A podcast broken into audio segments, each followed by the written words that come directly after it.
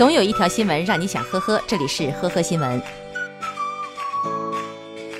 八月六号下午，江苏镇江丹徒的两名男子因为在太阳底下吵架半个多小时，最后还没有分出胜负就双双倒地。经了解得知，昏迷的两人因经济纠纷产生矛盾，两人发生口角以后一直互不相让。而当天中午，室外的温度在三十五度以上，最终两人体力不支，纷纷出现了中暑的症状。好在经过救援以后，两人都脱离了危险。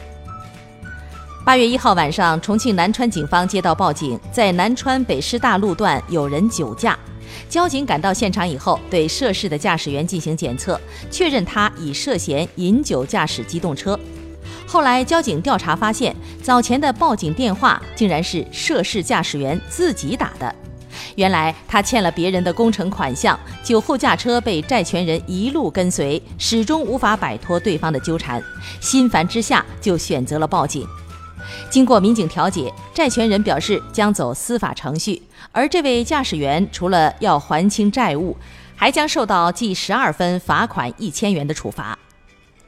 近日，安徽宣城的一位九十七岁的李爷爷找到民警，称自己迷路了，要民警送他回农村。然而，刚上警车，老人的孙子就急匆匆地赶来。小伙子说：“爷爷根本就没有迷路，只是因为太思念农村的老家，一心想回到农村生活，便想骗民警把他送回去。”八月四号。在 K 幺幺七二次列车上，男子陈某、邹某试图以斗地主骗钱，结果骗术不高明，反而被对方把钱赢走。随后，两人竟然主动报警，想让乘警帮他们把钱要回来。最终，警方收缴了赌资，陈某和邹某分别被行政拘留十天、五天，而王某参与赌博被行政罚款。今年五月中旬，上海奉贤的孙先生向警方报案，称自己从网上订购的六罐价值一千八百元的奶粉快递包裹被陌生人偷走。民警经过侦查，锁定了男子于某。而当民警准备实施抓捕的时候，却发现于某因涉及另一起盗窃电瓶车的案件。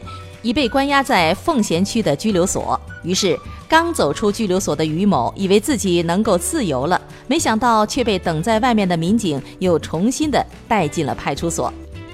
经查，今年二月至五月间，于某多次偷盗未被物主领取的快递，现在已经被奉贤检方批准逮捕。近日，北京的张大爷遭遇了电信诈骗，当他准备抵押房产的时候，被警方发现并拦截。